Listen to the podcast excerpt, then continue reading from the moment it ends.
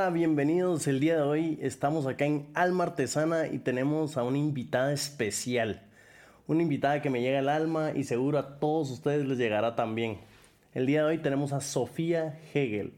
Sofía Hegel es una emprendedora magnífica, escritora, una chica disruptiva, visionaria y con un propósito muy claro y muy fuerte. Empezamos. Sofía, ¿cómo estás? Bien, gracias Pablo, gracias por la invitación. No, no, gracias, gracias por venir. Yo, yo sé que sos súper aficionada de... tú, tú, caminas bastante, veniste hoy caminando. Sí, sí. Bueno, hoy tuve que correr un poquito, un pedazo de Uber, para serte sincera, pero por lo general siempre camino. O sea, hace 15 años no uso carro. ¿Y es, es por algo en específico? Eh, me fui muy chava a vivir fuera. Eh, nunca usamos carro allá, ¿verdad? Viví en Europa eh, y desde que regresé nunca más volví a usar carro. Sí hubo una anécdota muy fuerte, pero eh, realmente no me estreso por tráfico, medito mucho mientras camino. De verdad, tenemos espacios súper lindos en la ciudad. Le perdí miedo a todo. Okay. Eh, siempre veo mucho al límite, pero sí hubo un día en que me prohibieron ir a la universidad y como que me cuesta mucho, para serte sincera, seguir límites, verá, o que me digan que no se puede. Y dije, bueno, no se puede, no me van a dar carro, me voy caminando.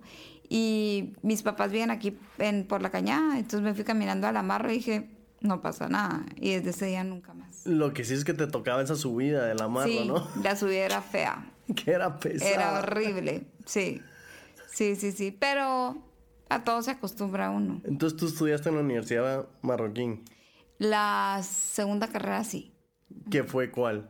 Bueno, ahí estudié psicología industrial y administración paralelas. Okay. Eh, psicología industrial fue en la Marro y fue una experiencia increíble. La verdad es que Dios ha permitido que yo estudie y trabaje y disrompa o como se diga el mundo siempre en algo que me apasiona mucho. He sido multifacética y cada etapa ha sido súper diferente, pero en esa etapa era recursos humanos yo tenía muy claro que quería, quería hacer que las personas fueran felices en sus ambientes laborales, entonces fue de verdad me, me, gustó muchísimo la experiencia en la Marroquín a nivel de networking, catedráticos, okay. compañerismo, pero creo que me ha pasado en todos los lugares y es un mensaje que doy muy fuerte y es aprovechemos la oportunidad y exprimámosla al máximo y la Marro te puede dar muchísimo o nada y eso es decisión de uno. Ok, porque es el mucho el contexto, ¿no? En el que, en el que te rodeas, estos alumnos, estos maestros, este sí, intercambio sí, de ideas sí, que se dan en la Marroquín. Sí, y fue una buena etapa porque había muchas ideologías diferentes. Yo viví diferentes promociones y bueno, ya, ya van a saber por qué, pero estuve como yendo back and forward. Eh, por mi salud, a pesar de eso seguí, seguí, entonces adelantaba muchas clases y de repente tenía que dejar de ir. Eh, entonces viví muchas promociones, soy extremadamente eh, perceptiva, humana, sensible, amiguera, social desde que antes de nacer. Okay. Entonces conecto mucho con la gente y conocí a muchísima gente que fue un, una bendición enorme después para escalar profesionalmente. Bueno, sí, hiciste un grupo muy grande ahí, me imagino. Sí, y mis catedráticos y de verdad la parte académica eh, fue muy buena y las conexiones que tiene la universidad son muy buenas. Y tú dices que, pues, en, el, en la transición de tus estudios ibas back and forth, eh, mencionabas tu salud, ¿Te, te enfermaste durante, durante ese transcurso de estudio? Sí, Ve, como te decía al principio, tuve la bendición de estudiar muchas carreras, muchas maestrías, muchas especialidades, de trotar por el mundo, de trabajar por el mundo, pero paralelo viví 25 años de una enfermedad crónica al borde de la muerte mi vida entera prácticamente. Eh, viví anorexia. Eh, la gente la critica mucho, creen que es una maña, creen que es un berrinche y no, es un desorden mental que te puedo decir que es el infierno en la tierra. Me quitó la vida, la dignidad, todo. Eh, sí, back and forward, porque paralelo a las mil carreras, mil trabajos, he pesado, mido unos 66 y he pesado mi vida entera entre 49 y 86 libras, nunca he pesado más. Okay. Eh, riñones, hígado, páncreas colapsado, un desorden horrible. ingresada a 28 intensivos, cuatro centros, dos psiquiátricos, año y medio sin comer por boca nada. Eh, entonces era como de verdad estar sobreviviendo y en el momento que ya me empiezo a sentir bien es como, wow, esta es una vida totalmente diferente. Y sí, o sea, yo en el pupitre era marroquín, la espalda se me llagaba, porque estaba pesando 50 ah. libras, pues.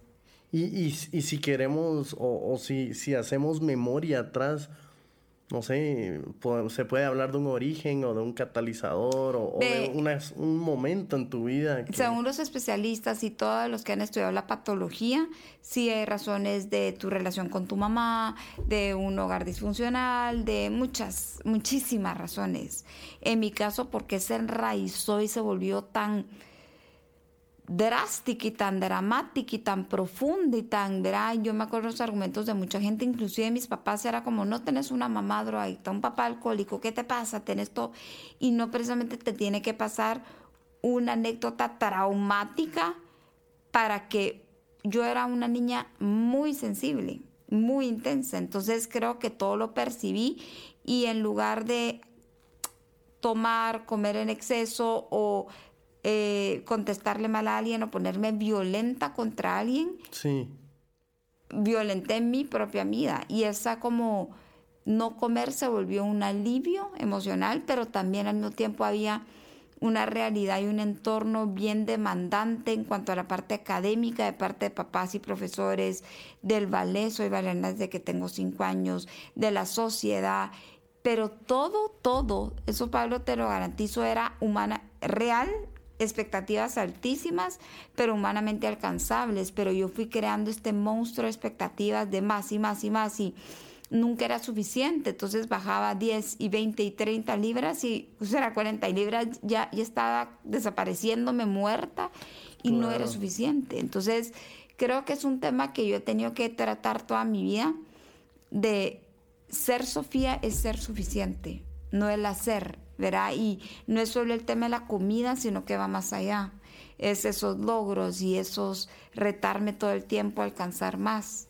Em, todo ha cambiado mucho en mi vida, desde un parteaguas, desde el momento que conozco a Dios, ¿verdad? Fue un parteaguas muy fuerte, aunque obvio la lucha sigue, ¿verdad? Hay muchos pensamientos mentales que uno tiene que ir trabajando, eh, pero sí te digo que yo hoy vivo la gloria, el cielo de Dios en la tierra. Ahora lo que mi vida es espectacular ahora y la amo. Eh, y a pesar de lo dramático y lo duro que fue, me he reventado la vida. O sea, no te puedo decir que no. Es, eh, me gusta mucha, o sea, sos, un proceso creativo vivo, sos una historia, sos una, una historia de, de esperanza y de resiliencia que, está viva, está, estás acá y lo estás contando.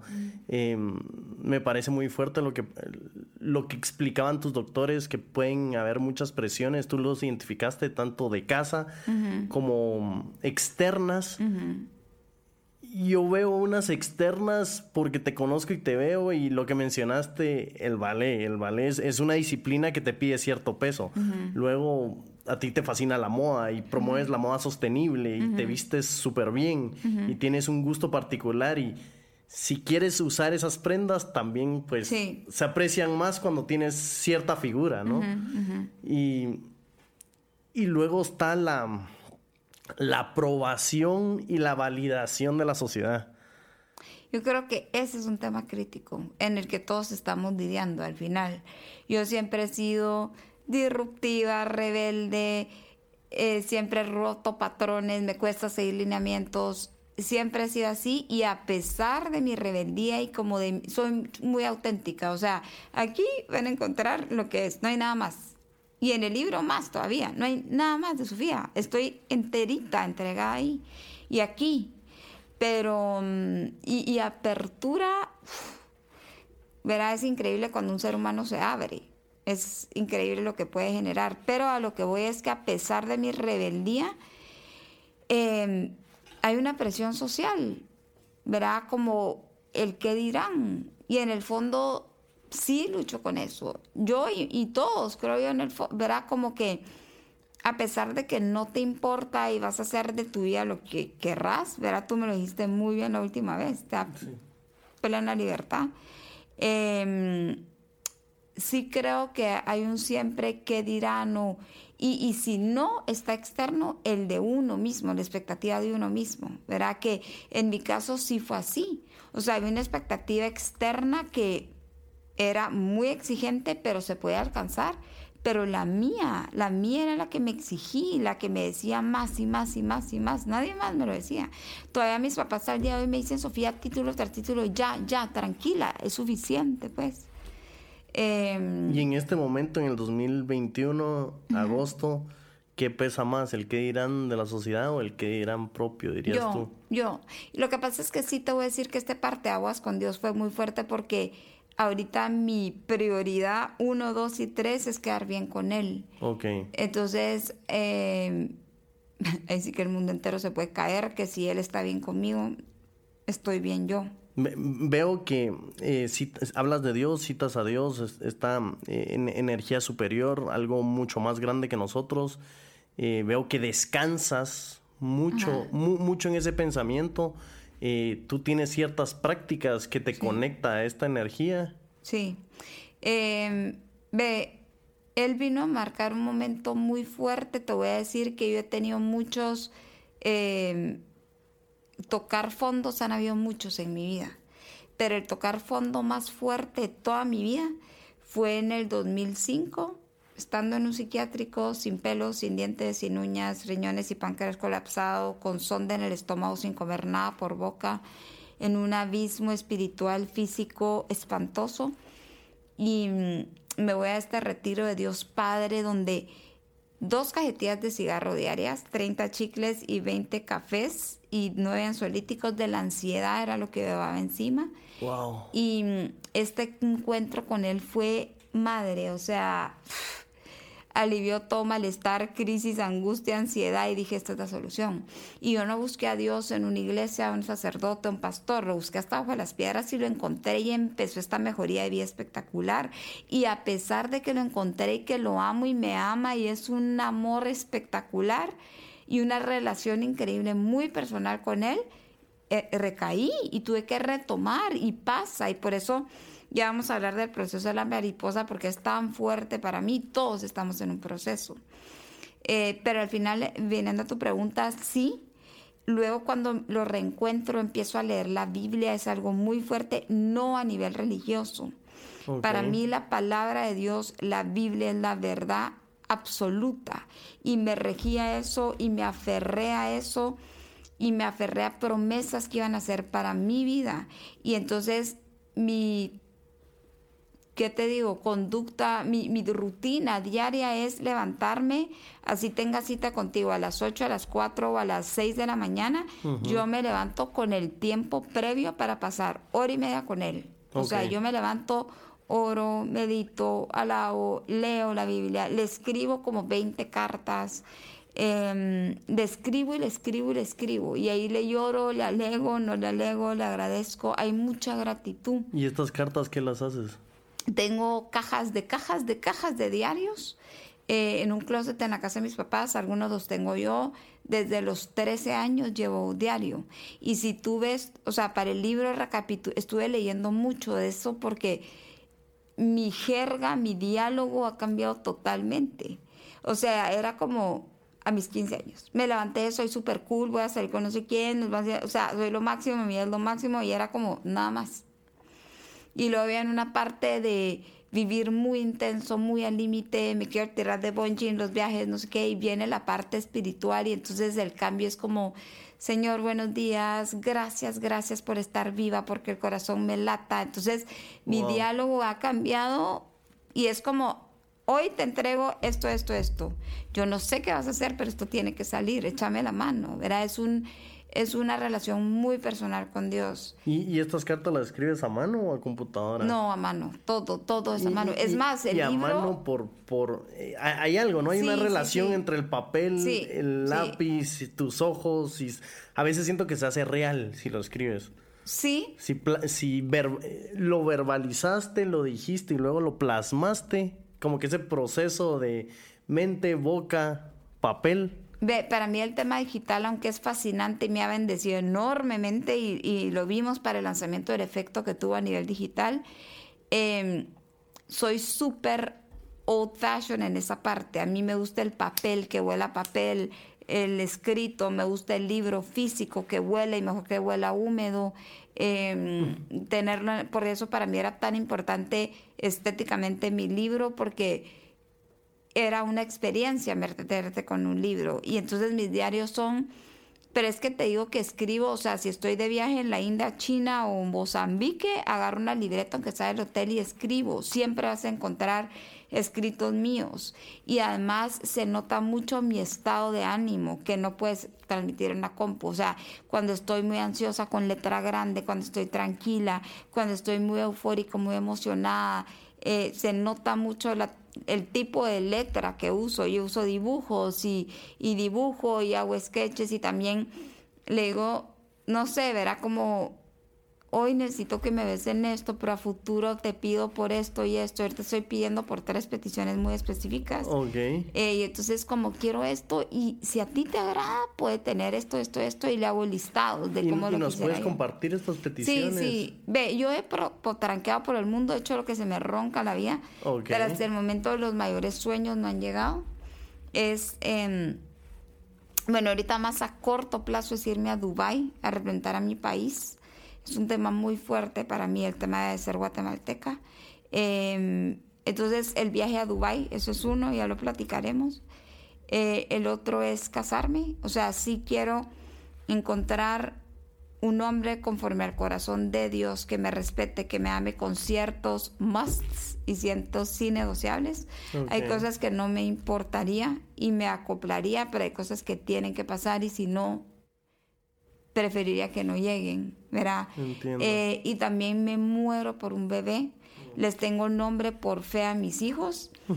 Eh, pero, y los puedo ver, a Mateo lo puedo ver por fe, pero si no formo un hogar integral, yo no voy a traer un bebé al mundo. Y todo el mundo es como, ah, la Sofi, que tiene un bebé y vas a hacer in vitro. Y no, no voy a hacer in vitro. O sea, estoy esperando que todo pase y si no pasa, Dios ya dirá. Claro. Eh, pero yo no estoy pretendiendo traer un niño a un mundo caído en el que vivimos con un hogar desintegrado, pues. Sí, es, es- esa, es, esa es una preocupación que, que tú me expresabas eh, en una de nuestras charlas anteriores. em, traer, traer esta alma a, a un mundo o una sociedad que, que está pasando por un momento fuerte, ¿no? Un momento fuerte en cuanto a en cuanto a presiones económicas, en cuanto a una crisis espiritual, en cuanto a una crisis de valores.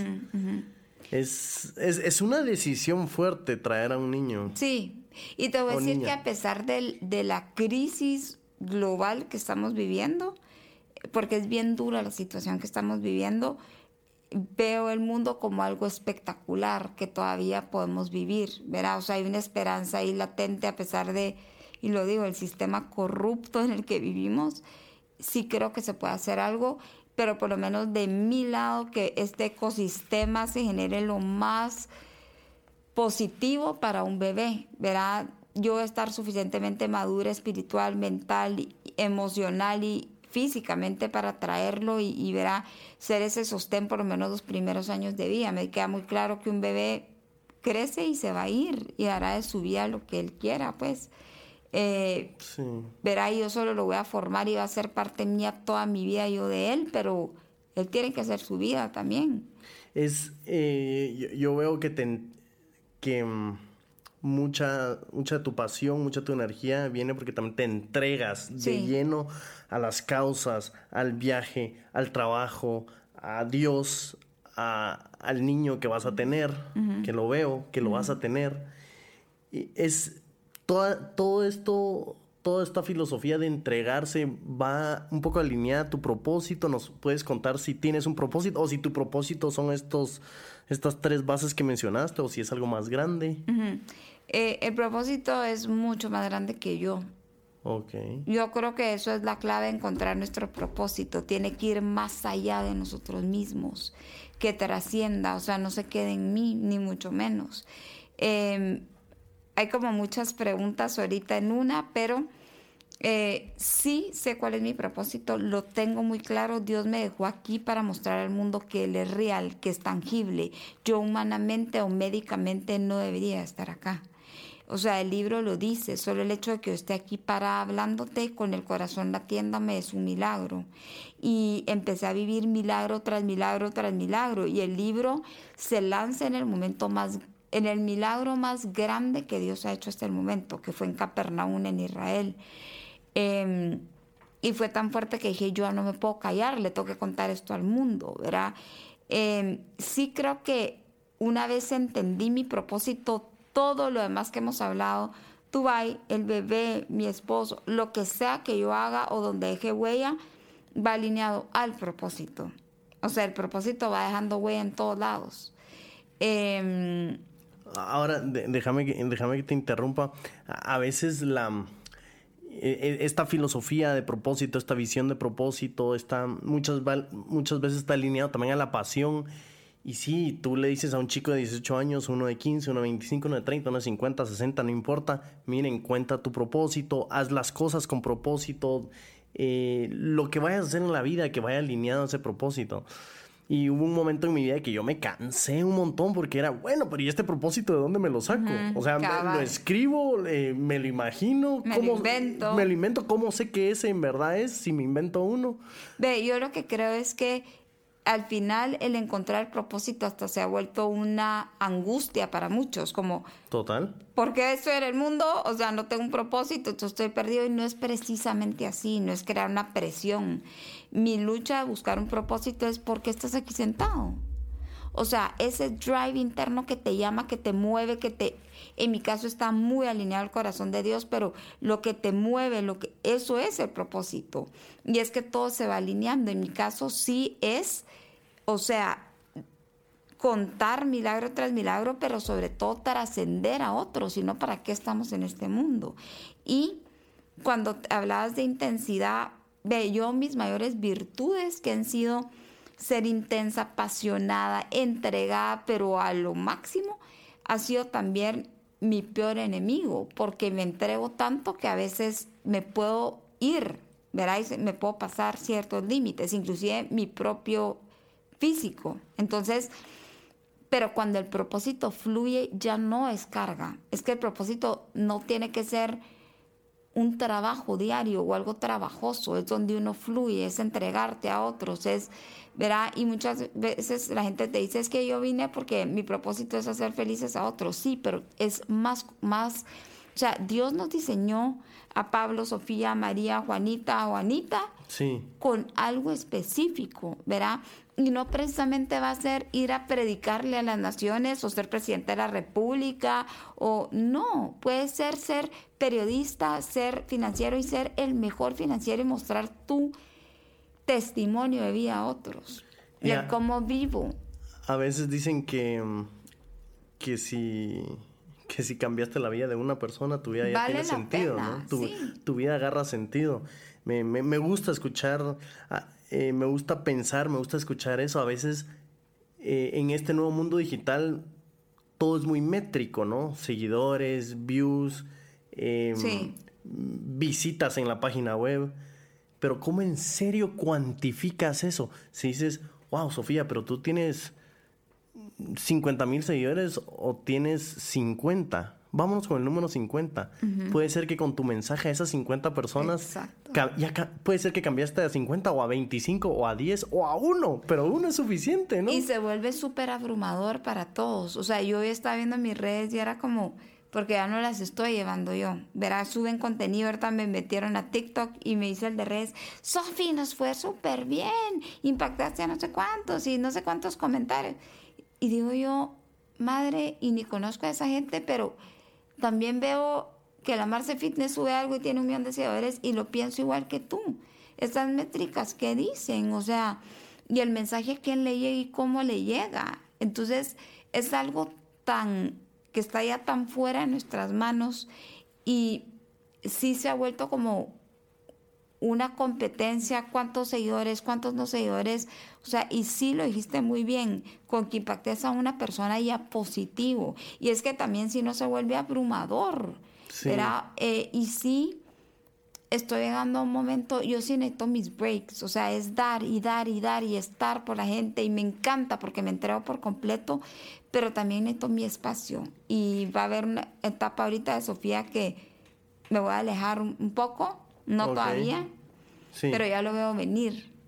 Eh, no mucho tiempo, no me alejo mucho, pero va a ser este viaje que estoy esperando de ir a jugar otro rol diferente a otro mundo diferente y abrir brecha en otro mundo global ya no por mí, ya por otros, los que vienen atrás. Y eso se ha vuelto mucho después de que encontré mi propósito y era yo fluir y fluir y fluir. Ya estoy tan realizada y tan en mi salsa que ya quiero trascender para otros, abrir brecha. Y esa ha sido mi labor ahora. Cualquier negocio que haga es para que otros tengan este beneficio o para que otros eh, puedan comercializar o se visualicen o de alguna manera. Qué lindo. Déjame eh, comentarte esto y hacerte una última pregunta para finalizar el primer segmento. Em, la, estas métricas que hablamos digitales son, son, a veces son muy superficiales, muy vanidosas. Y si te siguen 100 o 10 o 50, yo creo que al final del día, si son 20 y tú le dices a tu equipo, Tú, por ejemplo, en mi equipo Alma Artesana, Richie, Gabriel y Patty, si les dices ustedes junto conmigo, cambiamos la vida de 20 personas, creo que eso, eso es suficiente. El proyecto se logró. se, logró lo que hicimos, motivar e inspirar, eh, que es muy alineado a lo que tú haces también. Eh, para finalizar, me gustaría preguntarte para todos los que nos están oyendo, sean, estas almas artesanas que están allá afuera, que están buscando su propósito, si tú nos puedes recomendar o nos puedes hablar un poquito breve de, cómo pueden encontrar su propósito también, sea rezando, meditando. Ok, yo sí fue mucho orar.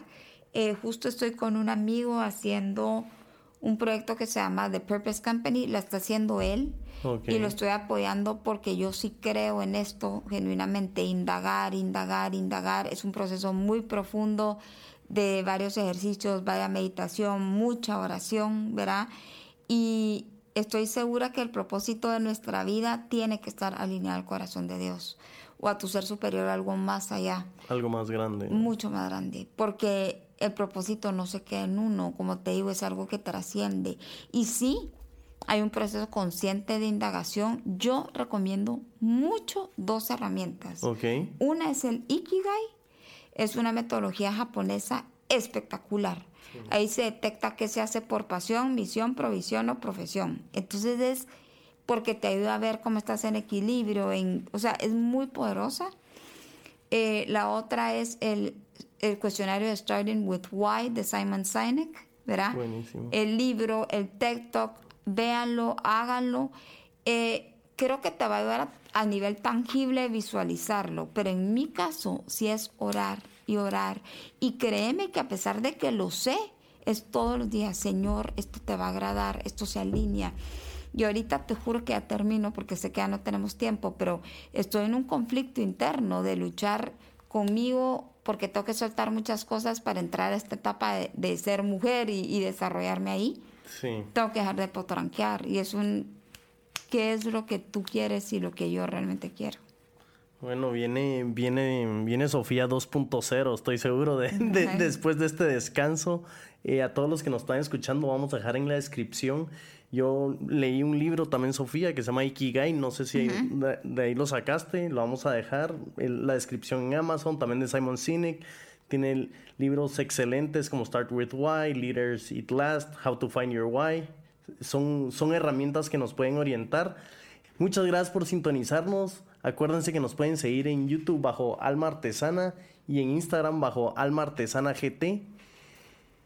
Acá tenemos también a Sofía Hegel que la pueden seguir bajo. Sofía Hegel. Bajo Sofía Hegel. Estén pendientes que viene una segunda parte. Chao.